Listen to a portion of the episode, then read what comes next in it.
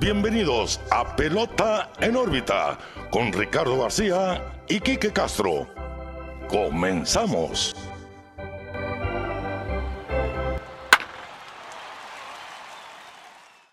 Hola, ¿qué tal amigos? Bienvenidos a una nueva edición de Pelota en órbita. Los saluda como cada, bueno, ahora martes, como todas las semanas, Ricardo García. Ahora estoy muy bien acompañado una compañía diferente porque Kike no está, se tomó un break. Así que viene este podcaster emergente de la Nación Boston, este podcast de fanáticos de los Red Sox para fanáticos de los Red Sox que realmente están bateando pero duro. Mi amigo Luis Luzanía, ¿cómo estás Luisito? Muy bien, muchas gracias por invitarme, Ricardo, a tu espacio. Y pues la neta, hasta cierto punto emocionado, porque es la primera vez que vamos a hablar un podcast, o bueno, que voy a hablar un podcast de algo que no sean los Red Sox. no, sí, pues se, acabó la temporada. Para ustedes no todavía, yo sé que, que, sigue, hay ciertas emisiones pendientes, pero yo sé que tú le sabes mucho a esto también, porque lo, ves el base todos los días también. Y pues traemos mucha carnita para este episodio porque pasaron las series de campeonato. Tuvimos una semana pendiente y hasta nos llegaron regaños ahí. Le mandamos un saludo al señor Alberto. Eh, una semana de break. Esta quedaba pendiente. Les prometimos que iba a haber episodio ahora en martes. Hoy que se escuche este episodio empieza la serie mundial. Pero antes de llegar para allá, que es el tema central, vamos a hablar de las series de campeonato. Siento yo que las dos fueron sorpresivas porque yo me imaginé, sobre todo la de la Liga Nacional, Luisito, y vamos a arrancar con esa. Yo creí que, salí, que la de la Liga Nacional era para los Dodgers sí o sí. Todos. sí. Y, terminaron ganando los, los Bravos en seis juegos. Para ti fue una decepción ver lo que le pasó a los Dodgers. Para mí sí, ¿eh? Para los Dodgers es un fracaso enorme, es un fracaso total con la nómina que traían, con los cambios que hicieron en el deadline, cambios que si bien Scherzer les funcionó muy bien en la temporada regular, ni Scherzer ni Turner funcionaron en los playoffs. Y, pues sí, o sea, es, no hay más como verlo. Prácticamente habían comprado un anillo con esa nómina y, y pues se podría decir hasta cierto punto, aunque ganaron dos juegos, a mi gusto ni pelea le dieron a los Braves.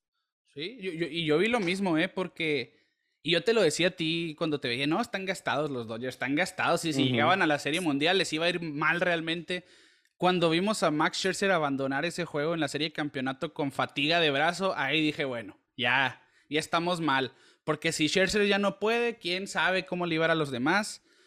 Pero es que también el rol que tuvo que usar Dave Roberts en sus lanzadores, en Urias, que lo vimos, que como hubo, hubo mucha grilla, hubo mucho enojo ahí en la serie de, en la serie divisional, que en el juego 5 iba a abrir Urias y dijeron que iba a ser caníbal a la hora de la hora y, nosotros les dijimos, bueno, es que sí iba a tirar Urias, pero era el plan de los enfrentamientos de Roberts, la nueva escuela, ¿no? De los relevistas iban a tirar dos innings y al final tiró cuatro innings de una carrera Urias. Y terminó cerrando el juego Max Scherzer, el juego 5 contra los gigantes. Después dicen que Scherzer iba a abrir el primero.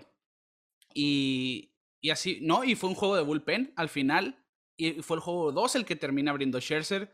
Sale en la quinta entrada con un out y entra Alex Besia. Para mí ese fue el punto de inflexión aquí. Besia ha sido, y fue, mejor dicho, el zurdo de confianza de Roberts. De hecho, no le hicieron nada en estos playoffs. Y lo tuvo que traer tempranito y por eso vimos a Julio Urias en la octava enfrentando una tanda muy fuerte de zurdos. Y también hubo ahí controversia, Luisito, porque decían, ¿qué hace Urias aquí? Ya vieron que no, que es abridor y porque está relevando y demás y la gente atacando a Dave Roberts. Pero mi punto de vista es que él estaba haciendo las cosas bien, porque ya usó a Besia, a ese zurdo tan importante, temprano en el juego, y venían Ozzy Alvis como el tercero en la tanda después de Eddie Rosario, que no lo habían podido mm. dominar, y Freddy Freeman. El problema fue que no dominó a Eddie Rosario. Ahí estuvo el problema y después Ozzy Alvis le pega el imparable, Austin Riley llega a la caja de bateo también contra él y lo golpeó. Y la otra cuestión, Luis, no sé cómo la veas tú, es que Julio Urias nunca había tirado más de 90 entradas en una temporada y ahora tiró casi 190 y como abridor de tiempo completo y lo usaron mucho en los playoffs. Obviamente se iba a cansar el zurdo. Exactamente, por eso la crítica de que los Dodgers no han ganado un anillo de verdad, o sea, considerando que la temporada pasada fue temporada corta, fue fácil, no nomás para Urias, sino sobre todo para Clayton Kershaw llegar con el brazo descansado, eh, cosa que ninguno de los dos llegó así esta temporada, tampoco Scherzer. Y Dave Roberts, pues creo que hizo lo que, lo que él sentía, lo que él sabía que iba a funcionar. O sea, Urias ya lo había usado para relevar. Recordemos que él cerró el juego 7 de la, el juego 6, perdón, de la Serie Mundial del año pasado. O sea, realmente él fue con lo que sintió que era su mejor brazo y, y pues no le funcionó. Sí, y también en la serie de campeonato contra los mismos Bravos, él vino al rescate. Él fue el que también consiguió el último out para pasar a la Serie Mundial. O sea, los precedentes ahí estaban. Y a lo que vamos aquí es que no digan que Dave Roberts la jugó mal con Julio Urias, porque él ya está acostumbrado. Y estoy seguro que Julio Urias ya sabía desde el momento que se despertó que eso podía pasar, de que Dave Roberts le podía hablar, porque, porque no le quedaba de otra. Tuvo que barajear sus cartas como pudo. Luego se lastimó Kelly en el, en el juego 5, donde Chris Taylor pues, tuvo una gran actuación de tres home runs. Luego también se habían quedado. Pues, Monsi para mí fue la baja más importante en este equipo, la verdad. Porque había demostrado que es un bateador de playoff, Max Monsi, su primera base ya de, de, tiempo completo técnicamente. Cody Bellinger terminó siendo de sus mejores bateadores en playoff cuando había sido el peor en temporada regular. Porque Corey Seager desapareció. Trey Turner ni se diga. Justin Turner se lesionó y no había bateado nada. O sea, realmente a los Dodgers les faltó la ofensiva que tanto los acompañó en la temporada regular en el momento más importante. Y cuando se hizo ese cambio de Scherzer y Trey Turner, nosotros dijimos, Trey Turner realmente es como que un valor agregado en ese cambio porque sabíamos que Scherzer llegó porque pasó lo de Bauer, Luis. Se, se termina la temporada para Trevor Bauer por las cuestiones legales Max Scherzer llega al equipo, no pierde ningún juego, pero Trey Turner era el champion bat de la Liga Nacional y no jugó como el champion bat en los playoffs, batió varios doble plays, fallaba a la hora cero. Simplemente no le salió nada a los Dodgers y los Bravos, la verdad, fue todo lo contrario. Yo no, yo no podía creer que iban a llegar tan lejos. Yo no podía creer que llegaron a playoff después de cómo llegaban a la mitad de la temporada, Luis. Es más, yo te aseguro que si te hubiera dicho que los Braves iban a llegar a playoff con el cambio de Jock Peterson y Eddie Rosario y así, pues tú también hubieras dicho, pues no, ni el caso, están haciendo cambios de trámite nomás. Pero mira, ¿quiénes son los que los llevaron a la Serie Mundial? Precisamente todos ellos. Eddie Rosario y todos esos cambios que uno hubiera pensado que nada grande, o sea, viendo los cambios de Scherzer, de Nelson Cruz, eh, de Trey Turner, de José Berríos y un chorro de cambios blockbuster, por llamarle de una manera y estos Braves que hicieron cambios diciendo ahí nomás la feriecita como para decir que están haciendo algo, porque realmente desde el momento en que Soroka se supo que ya no iba a volver y desde el momento en que se lesiona Cuña ya es como que esa temporada se acabó. Y súmale lo de Marcelo Zuna también, el campeón compronero de la temporada pasada. Y, y aquí traigo un resumen de todo lo que dieron los Braves en esta temporada para conseguir a los jugadores que los metieron a los playoffs. Basura. Sí, dieron, dieron, limpiaron la casa, sí, y consiguieron joyitas. Porque dieron a Pablo Sandoval, que terminó bateando en 178 en la temporada. dieron a Casey Kalich, que está en clase A. Dieron a Bryce Ball, que está en clase A. Y a Alex Jackson, que parecía podía ser su catcher del futuro batea de 132 hasta ahora en grandes ligas. Ninguno de esos prospectos, de esos tres, más Pablo Sandoval, fueron top. No era nada importante. Y trajeron a un Jock Peterson que lo vimos hacer de todo en la serie divisional, Jock Tover. Vimos a un Adam Duval que se convirtió en su jardinero central de tiempo completo y que le sienta bien estar en Atlanta. Incluso Jorge Soler, antes de que le diera COVID, se convirtió en el primer bat de los Bravos por, en la postemporada. Y Eddie Rosario, pues fue esa cereza del pastel. Alex Santopoulos dio nada, Luis, y se metió a los playoffs. Así de fácil. De gratis.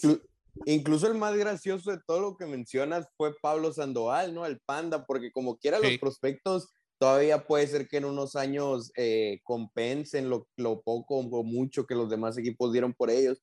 Pero Pablo Sandoval ya sabemos lo que es un jugador que está en el final de su carrera en completo declive, por más que haya tenido unos turnitos clutch al principio de la temporada. O sea, ya su momento pasó y no me refiero a este año, sino hace mucho. y lo que obtuvieron por él fue Eddie Rosario, que anda rompiendo récord de hits, que fue el que les ganó esa serie a los Dodgers.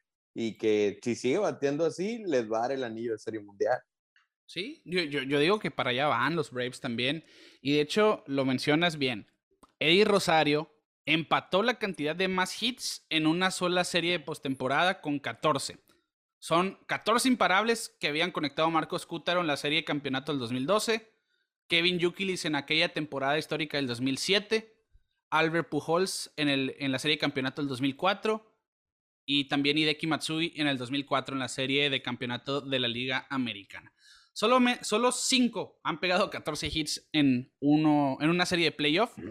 Y Eddie Rosario aparte terminó en, en, rankings de toda la historia en series de campeonato, primero en promedio con 560, uno UVP que es el primero de 607 y tercero en OPS con 1647.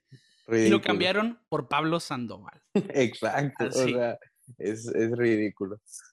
Sí, y, lo festejó. Obviamente fue el MVP de la serie de campeonato. Lo vimos en su Instagram en un concierto de Gilberto eh, Santa Rosa con el padre de la salsa en la actualidad. Y él y puso celebrando mi MVP, ¿no? O sea, se lo, lo gozó, pero fácil. Y nos vamos, antes de, de, ir a la serie mundial, Luis, a la serie de campeonato de la Liga Americana. Llega el equipo que con más baja probabilidad de playoff de esta temporada, yo creo los Red de los que llegaron, sí. Sí, de los que llegaron, obviamente, es a, lo que me refiero. Los, los Medias Rojas de Boston, que improbablemente habían eliminado a los Yankees en el comodín y le ganaron la serie a los Tampa Bay Rays en cuatro juegos. Cuando pasa eso, nosotros pensamos, bueno, es que realmente le pueden dar mucha pelea a los Astros de Houston e incluso traían el ímpetu a favor, a mi punto de vista. Y después de tres juegos, eso parecía porque primer equipo con tres Grand Slams en una misma serie postemporada, lo que hicieron Kyle Schwarber, Rafael Devers y JD Martínez.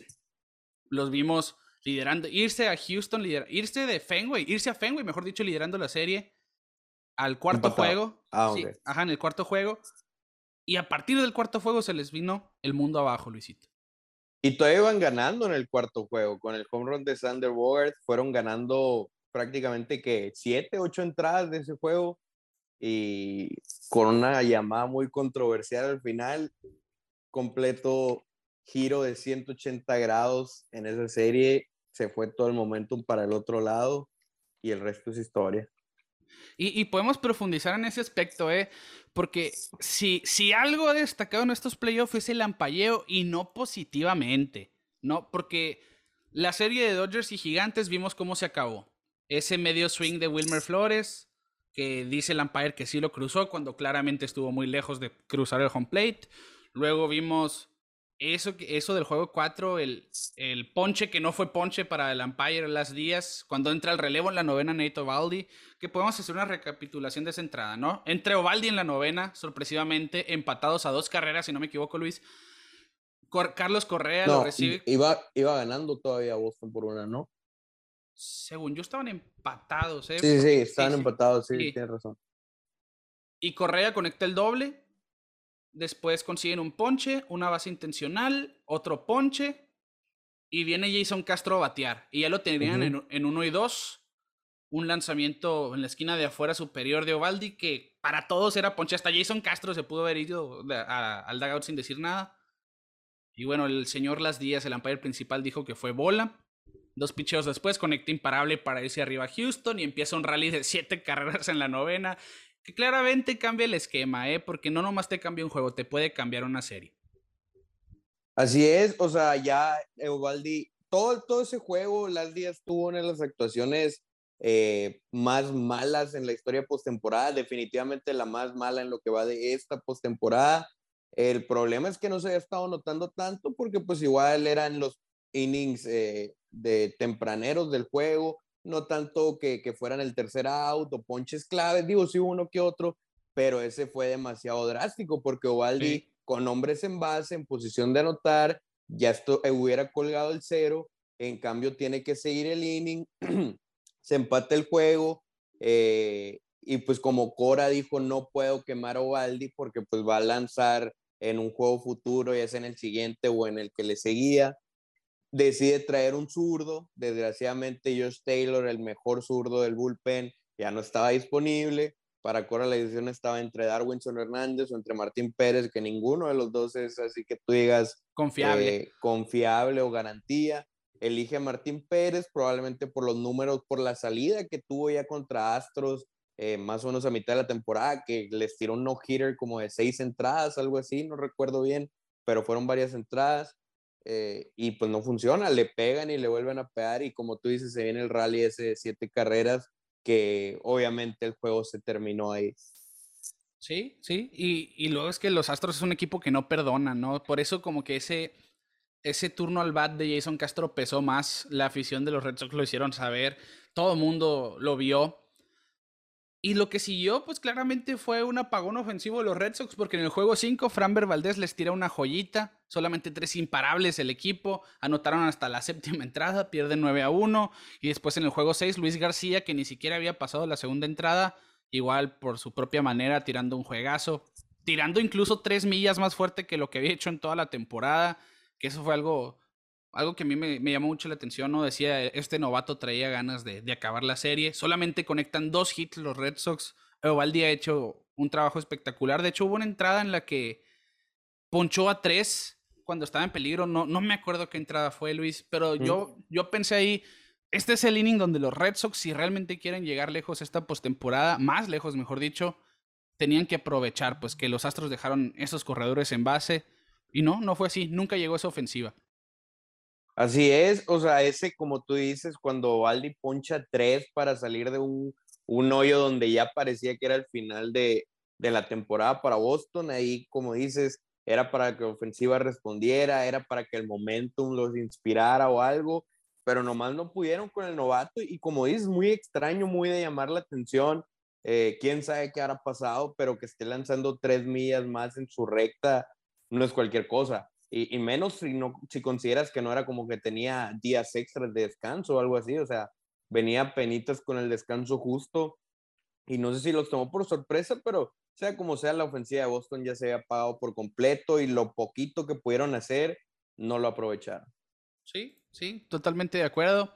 Y al final ganaron los Astros el juego 6-5 a 0 y pues es por eso que son los campeones de la Liga Americana. Pero lo que hay que tomar en cuenta es la actuación del cubano Jordan Álvarez, Luis, porque él, solo él, Jordan Álvarez, tuvo más hits en los últimos tres juegos que los Red Sox en conjunto. Y de hecho también lo vimos poniendo el récord de promedio en la serie de campeonato de la Liga Americana, 522 en esa serie, realmente fue ridículo. Y aquí estoy por desglosar. ¿Cuántos hits fueron esta serie de campeonato para Jordan? No recuerdo si lo de los hits, eh, lo que sí recuerdo es que anotó más carreras que los Red Sox en los últimos tres juegos. No, anotó cinco carreras. Eso es un hecho. Y los Red Sox tuvieron que cuatro, si no me equivoco, o tres, no me acuerdo.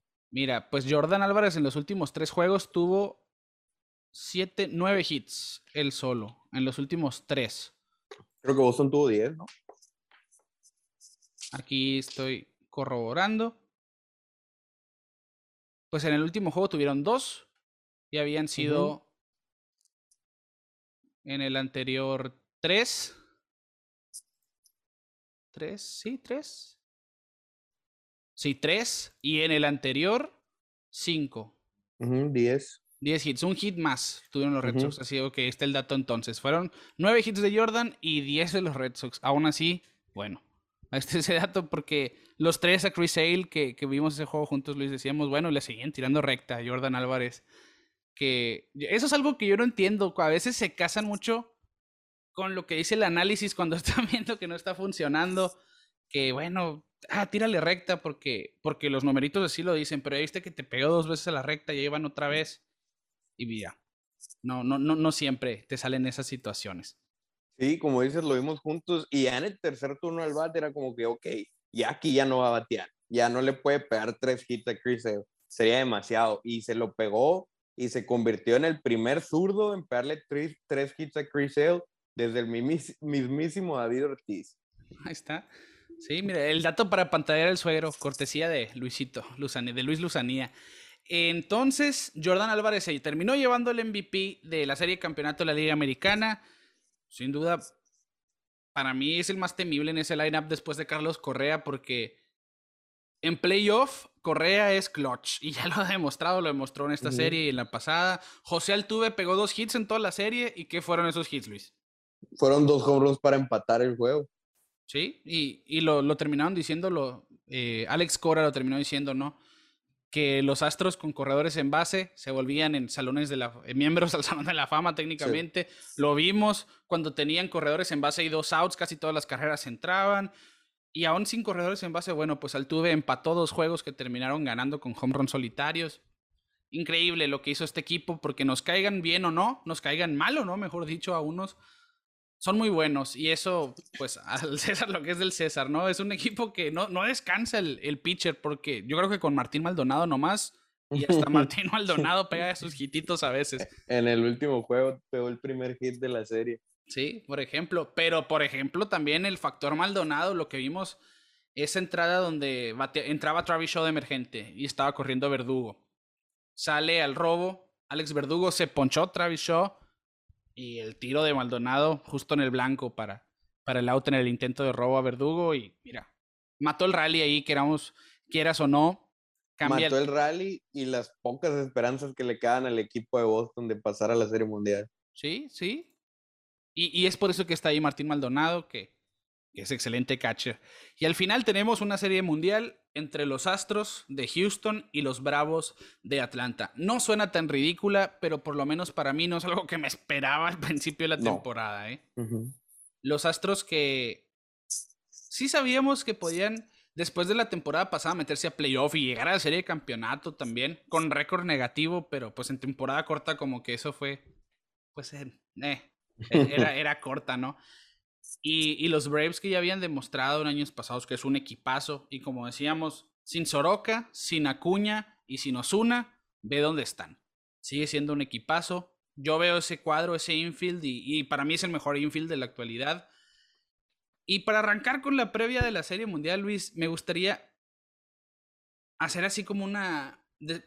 ir posición por posición. Ok. Eh, para ti y para mí, ¿quién es mejor? Y empezamos entonces. Empezamos por los pitchers, que, que por el uno, así como si fuera la hoja de anotación. Para ti, ¿quién tiene mejor rotación entre los dos? Los Braves, sin duda. Sí, yo, yo, yo creo que también. Es que Max Fried, Ian Anderson, ellos dos, bueno, es que, y Charlie Morton, son, gente de playoff, son gente de playoff. Son gente de playoff y los Astros llegan los Astros... McCullers. Sí, después de Framber Valdez, es más, y ni siquiera es que Framber Valdez sea garantía, pero suponiendo que sí, después de Framber Valdez no confías en nadie. Sí, porque Greenkey, que es el veterano ahí, no, no ha tirado mal, la verdad, ha tirado mal a Greenkey ahora en los playoffs. Luis García, pues ahora este juegazo, pero no había estado del todo bien como en la temporada regular. Y José Urquidi no pasó de la segunda entrada contra los Red Sox. Eh, sí, yo también. Ahí para mí es, es Braves todo el camino. Luego, el primera base, Julie Gurriel, los Astros, Freddy Freeman en los Braves, para mí es un claro, Freddy Freeman. Rotundamente. Aunque sea el champion va Julie Gurriel y todo, pero Freddy Freeman para mí es el mejor primera base de la actualidad. Y viene de. Está, tiene unos muy buenos playoffs también de momento. y, para mí, la segunda base es la posición más difícil. Ozzy Alvis y José Altuve. Está muy duro eh, porque, por ejemplo, como dices, Altuve nomás pegó dos hits en esta serie, pero los dos fueron momentos muy claves. O si Alvis del otro lado no ha demostrado su poder en playoff, creo que no ha pegado home run todavía, no estoy seguro, pero de que está bateando, está bateando y roba bases, que igual Altuve también roba, pero no lo hemos visto porque no se ha envasado. Entonces, sí está muy pareja. Yo sí me iría, y por muy poco, por Osi Alvis. Yo, yo me voy por Altuve. Y por lo, en playoff yo me voy por Altuve por el factor clutch. También estamos olvidando esa jugada que hizo en la primera entrada. Posicionamiento especial en el batazo de... ¿Quién fue? Recuérdame, Luis. ¿Y qué? No. ¿Sí, qué? Creo que sí. Ese clavado para el, se lo dispararon de un cañón porque brincó demasiado, se, se, tiró mucho por esa pelota y todavía sacó en primera. Y desde ahí ya había cambiado el panorama del juego para los Red Sox, matando un potencial rally. Esos son solitarios. Dime. Sí, sí hizo esa jugada, pero también ya tenía dos errores en la serie. Uno, de, uno de los cuales terminó trayendo el Grand Slam de Schwarber. Sí, tienes razón. Tienes toda la razón. Pero al final, bueno, tú vas Alvis, yo voy al Tuve. Muy parejo. muy parejo, muy parejo. Y el shortstop, pues yo, yo voy Correa. ¿eh? Es Correa, Dansby Swanson. Sí, Correa. Correa es, como tú dices, muy clutch. Creo que los dos son muy buen guante, pero sí confío un poquito más en Correa. Y a mí lo que más me impresiona es, es, el brazo que tiene, como mete los tiros a primera, de donde sea que esté, increíble. Y para mí, Dansby Swanson es mejor shortstop defensivamente. De hecho, yo creo que se está forjando como el mejor shortstop defensivo de grandes ligas, pero no, va, no ha bateado en playoff. 237 esta postemporada y Carlos Correa batea de 297, batazos muy oportunos, así que mira, ahí está el porqué. La tercera base yo creo que también es una muy complicada porque Austin Riley viene en temporadón y de unos muy buenos playoffs esta serie sobre todo y Alex Bregman pues es un jugadorazo. Yo voy Austin Riley aquí. Está muy difícil. Defensivamente me gusta más Bregman a mí. Sin duda, a mí también. Y con el bat, pues sí es cierto que Austin Riley está teniendo un mejor año, pero no sé, creo que la experiencia de Bregman le va a dar la ventaja en, en, en o le daría la ventaja en un caso dado en, un buen turno, contrario a Riley, así que yo me voy por Bregman. Ok. Y, de hecho tienen, tienen playoffs muy similares. Dos home runs Riley, cinco producidas. Bregman tiene un home run y cinco producidas, pero tiene mayor promedio de bateo 282 y Riley 250, pero realmente han tenido unos playoffs muy similares. Y en, los, en el outfield, pues los, los Astros tienen a Michael Brantley en el jardín izquierdo, mientras que los Braves tienen a Eddie Rosario. Aquí yo pues te quiero escuchar a ti. Pues es que, ¿qué, o sea, ¿qué vamos a decir? Yo te diría que todos los días del mundo, todos los días del año, Michael Brantley es el mejor bateador, pero lo que está haciendo en postemporada Eddie Rosario es ridículo. O sea, en este momento prefiero a Eddie Rosario sobre cualquier otro bateador. Sí, yo también. Yo, yo creo que es es, jugar al momento aquí. Eddie Rosario trae mejor momento, aunque bien está teniendo muy buenos playoffs Michael Brantley bateando arriba de 300 y todo, pero no es el 474 de Eddie Rosario, ¿no? Y luego tenemos en el jardín central a Adam Duval, los Braves, mientras que los, los Astros pues han, han tenido que poner a Chas McCormick, José Siri por la lesión de Jake Myers, pero yo creo que Chas McCormick entraría aquí. Y por lo mismo de que de que no tienen un, uno fijo, yo me voy con Adam Duval aquí, Luis. Sí, o sea, Adam Duval es un bateador mucho más peligroso que cualquiera de los tres que pongan. Y también Duval ha demostrado, hizo un, atrapadón en Dodger Stadium, si no me equivoco. O sea, ha demostrado que no es una debilidad la defensa de su parte. Así que creo que Duval fácil, sobre todo porque, como dices, no, no, ni siquiera tienen uno fijo los Astros. Exacto. Y en el jardín derecho, pues me gustaría decir que es Ronald Acuña Jr., pero no, no es así. Y hemos visto a Jock Peterson, eh, más que nada, Jorge Soler a veces, pero vamos a usar a Jock Peterson como su jugador todos los días en los Braves, mientras que los Astros en el right field tienen a Kyle Tucker. Por más que October y por más que si vuelve Soler y lo que sea, pienso que Kyle Tucker es un jugadorazo, la verdad. Me voy con él. Sí, yo estoy de acuerdo contigo. Y, aquí sí los números.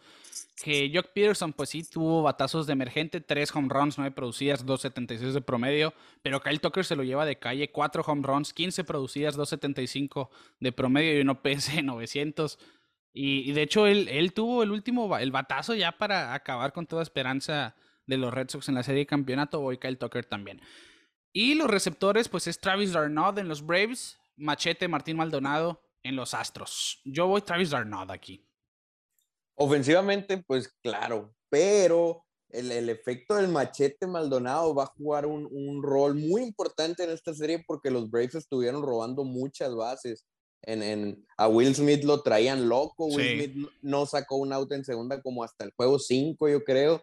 Eh, entonces, creo que el impacto que puede tener aquí sí, porque los Red Sox no son de correr muchas bases, entonces como que no se nota tanto, salvo la jugada esa que dices, lo bueno que es Maldonado, pero yo creo que si le quitas el, el, robo de bases a los Braves es una parte importante y por eso Maldonado creo que puede ser uno de los jugadores más importantes, así que yo, aunque no vaya a batear ni tres hits en toda la serie, yo prefiero el machete. Fíjate, tiene, tienes razón, ¿eh? Cambio, cambio también mi parecer por eso mismo porque no es lo mismo tener a unos Red Sox que eran de los peores robadores, a unos Braves que roban mucho, y, él sí puede marcar diferencia aquí. Y de hecho, eso que dices, Will Smith, de hecho, fue, capturó el primer corredor en, toda la, en todos los playoffs de la Liga Nacional en colectivo. O sea, nadie había capturado corredores en intento de robo hasta el juego 6 de la serie de campeonatos o juego, juego 5 de la serie de campeonato. Y Martín Maldonado claramente domina ese terreno.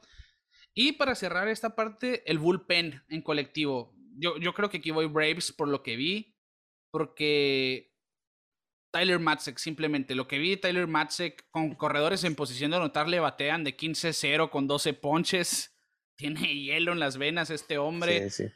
Luego, súmale el trabajo pues de Will Smith. Incluso, yo creo que el único que no me da confianza en el bullpen de los Braves a mí es, es Luke Jackson.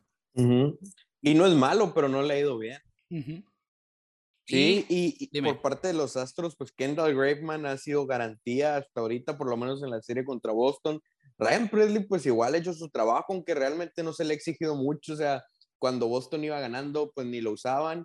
Y cuando Astros iba ganando, Presley entraba con ventaja eh, cómoda. O sea, no lo hemos visto realmente en una situación donde tenga la carrera al empate en segunda o algo así. Eh, sí está muy, muy parejo ahí. No me gusta que los Astros no tienen tantos lanzadores zurdos. Creo que tienen nomás uno en todo su bullpen y eso le puede jugar mal contra los Braves que tienen a bateadores como Frey Freeman. Sí me gusta un poquito más, no te voy a decir que por mucho, pero sí me gusta más el bullpen de los Braves. Ok, y, y, sí, pero dices, el bullpen de los Astros es muy bueno porque Presley es un de los mejores cerradores de la actualidad. Raveman, un temporada. Phil Mayron ahora en los playoffs lo vimos intratable, Brooks Rayleigh, Ryan Stein, sí, sí está muy completo, pero siento que los vimos en muchas situaciones favorables para ellos, mientras que el bullpen de los Braves entraba siempre en situaciones de presión. Y, eso fue lo que a mí me hace escogerlos a ellos eh, como favoritos en este matchup. Y pues los managers, mira, son muy diferentes. Porque Dusty Baker, a pesar de que es de la vieja escuela, trabaja en un equipo que sí usa mucho la sabermetría y todo esto, mientras que Brian Snitker es el único que juega, así maneja la antigüita, ¿no? Sin, se deja guiar por el momento. De hecho, él sabe, ah, bueno, situación importante va Matsek, no me importa los matchups y eso. Exacto. Y siento que, que por eso Brian Snitker tiene la de ganar ahora. en contra de la sabermetría. Sí, sí, sí, ahora sí. Y luego, Dusty Baker no ha ganado Serie Mundial. A lo mejor eso lo motiva un poquito. No juega Serie Mundial desde, desde, el 2002 con los Gigantes, donde la perdió contra los Angels. Pero le tocó un equipo muy difícil en los Braves. Sí, yo creo que igual como uno que otro duelo están bastante parejos, como dices, sí se manejan un poquito diferente el estilo, pero como, o sea, no sé, lo veo, lo veo muy, muy parejo, pero como tú dices, el hecho de que de que Snitker todavía maneja la antigüita, creo que la mayoría de los fanáticos que no acabamos de llegar a la liga, nos gustaría que un manager de ese estilo gane el campeonato, así que no más por eso los cojo a él. Sí, totalmente. Y ahora que, que, platicamos de los managers, Luisito, pues veíamos una de esas cosas, ¿no? Que, que no se escribieron, así parece que son arregladas.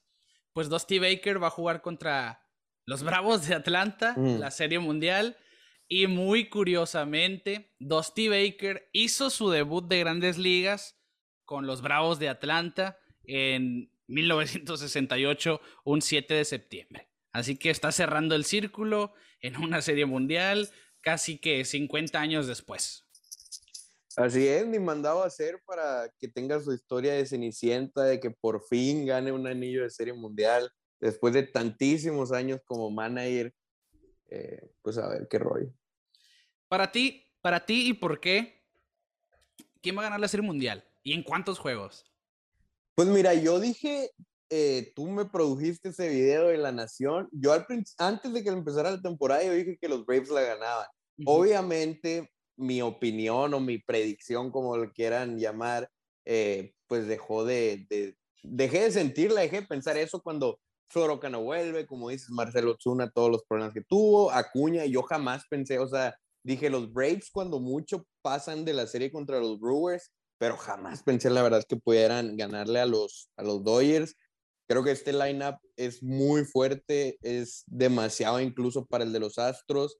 Eh, va, a jugar un rol importante eso, los, los robos de base, pero no sé, siento que va a ser una serie mundial estilo de la del 2019, así como los Nationals con, con Ryan Zimmerman, que amaba el equipo y que de alguna manera tuvo turnitos importantes. Siento que es lo mismo para Freeman, toda una carrera en los Braves y, y es su momento de crecerse porque para empezar es agente libre, ¿no? Al final de la temporada. Sí. O sea, es su momento para darle un anillo a los Braves. Y sí, yo creo que tiene la ventaja en el duelo de picheo. Creo que las ofensivas son lo suficientemente parejas, incluso a favor de los Braves. Y como dices, o sea, los Astros vienen de relativamente, digo, la serie contra Boston no estuvo fácil, nada fácil. Tuvieron que venir de atrás pero como que al final no se vieron en tantos problemas y la de los White Sox ni se diga lo fácil que fue.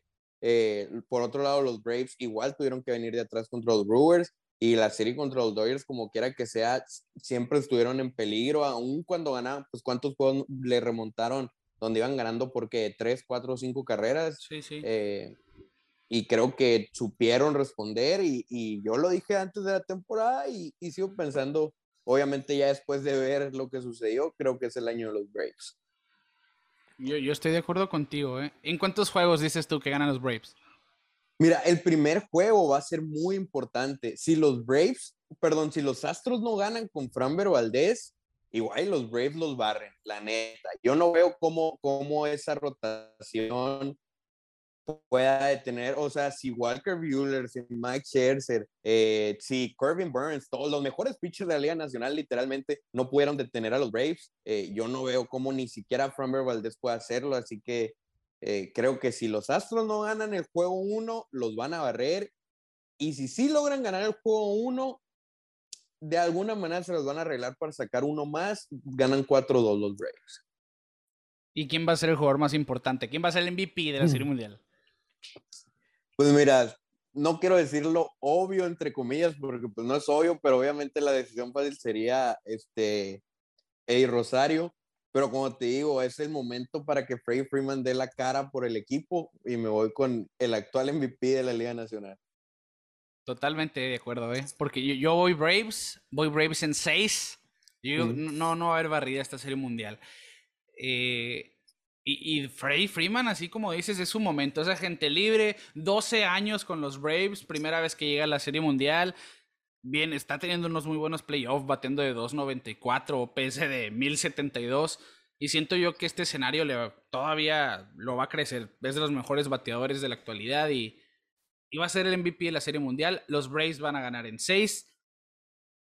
Porque así como dices, siento yo que es un lineup que sin Acuña y sin todo, que no me canso de decirlo, de por sí, así el puro infield, lo que es Freeman, lo que es Salvis, lo que es Riley, y súmale ahí en la mezcla a Swanson y al candente de Rosario, es, es, mucho peligro. La verdad es que, que sí da miedo ese line-up, y más si se van a la Liga Nacional, digo, a la Liga Americana, porque les das la oportunidad de que alineen a Soler, Peterson y Eddie Rosario al mismo tiempo, ¿no? Uh -huh. y, y, y eso realmente le da la ventaja, a mi punto de vista, aquí a, a los Braves.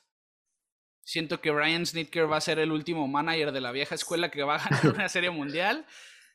Y, y, algo que me llama mucho la atención a mí es lo que dice Alex Antopoulos, el, el, gerente, el manager general de los Braves, que probablemente sea el manager general del año. Es que él no ve, no ve los juegos, no le gusta ver los juegos, no, que cuando firmó a Matzek confió en sus scouts, pero no se puso a verlo jamás y y todo esto son esas situaciones de, pues, qué tan bueno es este hombre cuando hace ese tipo de cosas. Aquí lo vamos a ver. Y, y sí, Braves en 6, Frey Freeman el MVP. Y fíjate, Luis, yo, yo pensaba que el mejor cambio de la temporada muerta, de la temporada de cambios, mejor dicho, fue el de los Dodgers de Max Scherzer y Trey Turner. Pero ya sin duda, por el escenario en el que están, los Braves ganaron la trade deadline porque son jugadores que a lo mejor no estaban en su mejor momento, pero mira el impacto que tuvieron este equipo. Así es, y, y nomás para ahorita que mencionaste lo del bateador designado, ni siquiera me ha cruzado por la mente a los Astros cuando tengan que ir a Atlanta, les va, vas a obligar a que metan a Jordan Álvarez al campo. Sí. Me, imagi me imagino que va a jugar el outfield, ¿no? Sí, muy probablemente eh, vaya Tucker al central, al central, por ejemplo. Es, es, un bajón ese para la defensiva en el outfield. O sea, Michael Brantley y Jordan Álvarez no son, no son grandes outfielders defensivos. Y no. en Atlanta hay mucho terreno que cubrir, sobre todo en el izquierdo. Eh, sí, todavía más me gustan los Braves con eso que dices. Y sí, el trade deadline siento que fácil, o sea, nadie lo hubiera dicho en el momento, así como de los Red Sox nadie hubiera dicho que sus cambios habían sido buenos. Eh, entre tantos cambios blockbuster, repitiendo eh, lo, que, lo que han hecho los Braves, porque ahí sí, si tuvieran todavía el Panda en vez de, de Eddie Rosario, eh, yo creo que no les hubiera alcanzado ni para ganar a los Brewers, ni a lo mejor ni para meterse postemporada, pero definitivamente no le ganaban a los Dodgers. Eso sin acuña, ¿no? Sí, yo, yo, estoy de acuerdo. Me da miedo los Braves del año que entra ya con Acuña. Quién sabe si Steve Freeman. Yo digo que ese hombre se va a morir en Atlanta. No lo veo con otra casaca. Pero es un equipo que me, da miedo. Yo, ya es como. Van a ser los próximos astros, precisamente, que van a estar llegue y llegue y llegue a la serie de campeonato en la Liga Nacional. Y es que con los contratos que tienen Ozzy Alvis y Acuña les dan un espacio enorme para gastar en otros jugadores como retener a Freeman, que debe ser la prioridad para el off-season. Eh, todavía está por volver Soroka y quién sabe qué más vayan a hacer. Como dices, los Braves se pueden convertir en los nuevos Dodgers de la Liga Nacional. Inclusive los nuevos Dodgers que, que ya tuvieron una racha, sí, también en años pasados que llegaban y llegaban y llegaban a playoff y ganaron una serie mundial, nomás la del 95, si no me equivoco, en el 99 la pierden. Desde entonces no llegan a una serie mundial ya que son 20, 21 años 22 años sin llegar a una serie mundial. Desde Chipper Jones, desde la época de Chipper Jones. Ahora vamos a hablar de la época de Freddie Freeman. Muy seguramente así va a pasar esto. Pero siento yo que van a ser puros juegazos. Aunque ganen los Braves en 6, ningún juego va a ser así de margen abierto. No, no lo espero así. Espero. Pues es que, Dime. ¿Quién sabe? Con la rotación de los astros, o sea, no sé si García pueda volver a tirar tres millas más de lo que normalmente tira. No sé si Grinky le quede un buen juego en el brazo. A Urquidy definitivamente no le veo ni una posibilidad de tener salida de calidad contra este equipo. Eh, yo sí siento que puede haber más de una paliza. No, pues es, es posible con esos lineups también. Mucho cuidado. Y bueno, ahí, hicimos ya la composición de, de estos lineups, los enfrentamientos. Braves en 6, Freddie Freeman el MVP de la Serie Mundial, estamos de acuerdo ambos. Y para sumarle el valor a esto de los Braves, Hank Aaron falleció este año, Luisito, la estrella, la estrella de los Braves de las grandes ligas, así que ni mandado a hacer, así que fuera, fuera así de esas coincidencias, ¿no? Y ya para terminar este episodio, último tema, volviéndolo a los umpires y aprovechando que estás tú aquí, que a ti te gusta mucho esta idea de los umpires robots. Me encanta. Después de lo que vimos en los playoffs, ¿considerarías tú poner umpires robots detrás de home? 100%, 100%. Y si no, lo que comentamos el otro día en nuestro grupo, eh, si no vas a poner umpires robots, por lo menos tienes que implementar, así como se revisan jugadas en las bases, tienes que implementar en lanzamientos, obviamente no en todos, porque los juegos durarían cinco horas, porque los umpires la cagan mucho, pero sí perdía uno o dos lanzamientos para turnos como ese en el juego de Ovaldi, que, que digo, no, por si nos escuchan fan de los Yankees o de los Astros, no, no estoy diciendo que los Red Sox hubieran ganado ese juego si las días marcaba el strike, igual y perdían, pero definitivamente les quitó la oportunidad de ganar. Entonces yo sí creo eh, pusieron unos robots patito en ligas menores que no han servido para nada, que dicen que, que cómo los van a meter, pero pues es que pusieron robots eh, ridículos. Son los prototipos apenas. Sí, sí, sí, o sea, háblenle a Elon Musk que se aviente unos buenos robots para eso y van a tener una precisión del 99. O sea, si hay carros que se pueden manejar solos y que no chocan y que evitan baches y que hacen semáforos, no me digas que no pueden poner un robot que no se equivoque en la zona de strike. El ojo humano no es perfecto, eso está clarísimo, ¿no? Eso está muy claro. Pero ahí te va mi punto de vista. A mí, yo no soy fan del Empire Robot. Si llega ya perfeccionado a grandes ligas, pues no tengo un inconveniente con eso. Pero es que si te fijas, la gran mayoría de los umpires ya, ya están grandes, son gente de 60 años para arriba, muchos. Sí. Y, y, eso es lo que vamos, pues tú envejeces y tu vista va para abajo, ¿no? Y, y en los estaba leyendo un artículo el otro día y estudios de umpires jóvenes que tenían un, un, un radio así de, de la zona de strike, de bolas strikes del 95%, del 92 al 95% de, de acertar en picheos. Y ahora cuando vimos el trabajo de las días era como del 90%, algo, algo así. Y pues en un juego crucial, esos, ese 10% de picheos que estás cantando mal, obviamente son pesan el triple, ¿no? Pesan el triple. A lo que voy yo, sale la lista de los umpires con mejor porcentaje en, cantar bolas y strikes y las días era como el 64 de 75 calificados. O sea, ¿qué, ¿qué, hace un umpire con ese puesto en un juego de ese calibre? Detrás de home. No me importa si está en primera o en tercera, que son jugadas que obviamente tienen importancia también, pero la zona de strike, picheo tras picheo tras picheo, pues pesa. A mí me gustaría ver esos umpires con, que están en el top 10 de marcar strikes y bolas siempre detrás de home, que no los rotaran en playoff. Ese es mi punto de vista. Eh, por, lo menos es como que la respuesta más rápida a arreglar esta situación, es la solución más rápida. Poner a los mejores umpires calificados detrás de home, siempre detrás de home. Rota a los demás, pero esos déjalos atrás de home en los juegos de playoff. ¿Cómo la ves?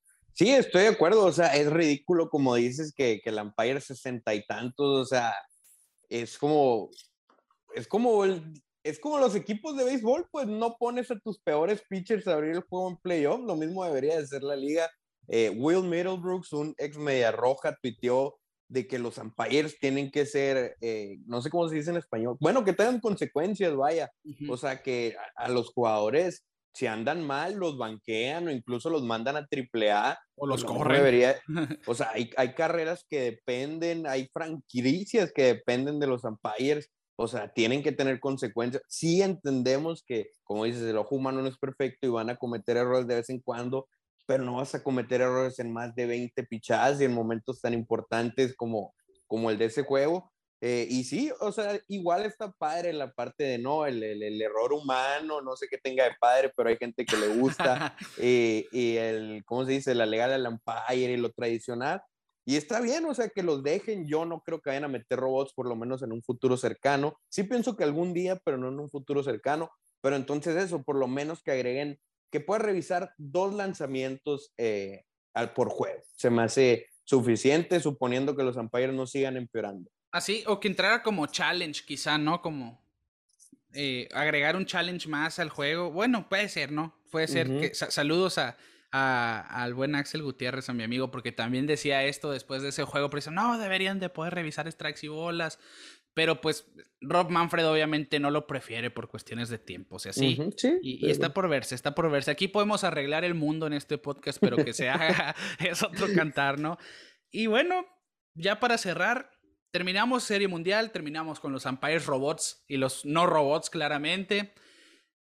Hay nuevo manager en San Luis, el primero de muchos. Aaron Boone, sorpresivamente, lo habíamos comentado aquí que, estaba en la cuerda floja, se va a quedar en Nueva York. Salió Jay Stingler de San Diego y es el Oli Marmol, el nuevo manager de los Cardenales de San Luis, su ex coach de banca, rapidito. 35 años, es el, el manager más joven de la actualidad. Hay siete jugadores más viejos que él en el equipo. Así que ahí está el dato. Oli Marmol, que estuvo en el mismo draft que Anthony Rizzo, para que entiendan el calibre de, su edad. Sí está joven. Sí está muy joven. Y bueno, lo vamos a ver manejando los Cardenales. Luisito, pues muchas gracias por estar conmigo esta semana en Pelota en órbita. Sigan a la Nación Boston este podcast de fanáticos de los Red Sox para fanáticos de los Red Sox, donde sin filtro, muy pero muy espontáneamente, con muchas ganas, están haciendo esto todas las semanas, todos los miércoles sobre todo, y en sus redes sociales. Luisito, dime dónde los pueden seguir. En Twitter, Facebook, Instagram, hasta TikTok, La Nación Boston es la misma en todas partes. Nos pueden buscar también en YouTube, lo mismo, La Nación Boston. Y pues nomás, si hay alguien aquí escuchando pelota en órbita que le vaya a los Mediarrojas de Boston, lléguenle porque les aseguro que les va a gustar el contenido. No, yo, yo se los garantizo, por eso yo les dije al principio, están bateando estos muchachos, síganlos de veras, les va a gustar lo que están haciendo. Y al igual que nosotros, síganos como Pelota en órbita en todas partes, Facebook, YouTube, Twitter, Instagram, en las plataformas de audio digital, Spotify, donde más nos escuchan, Apple Podcast, donde ustedes quieren Pelota en órbita, ahí estamos a su alcance. A nombre de mi amigo Quique Castro, que esta semana se ausentó, mi invitado y amigo Luisito Luzanía, un servidor Ricardo García, nosotros les decimos que la Serie Mundial arranca ahora y nosotros nos vemos fuera de órbita.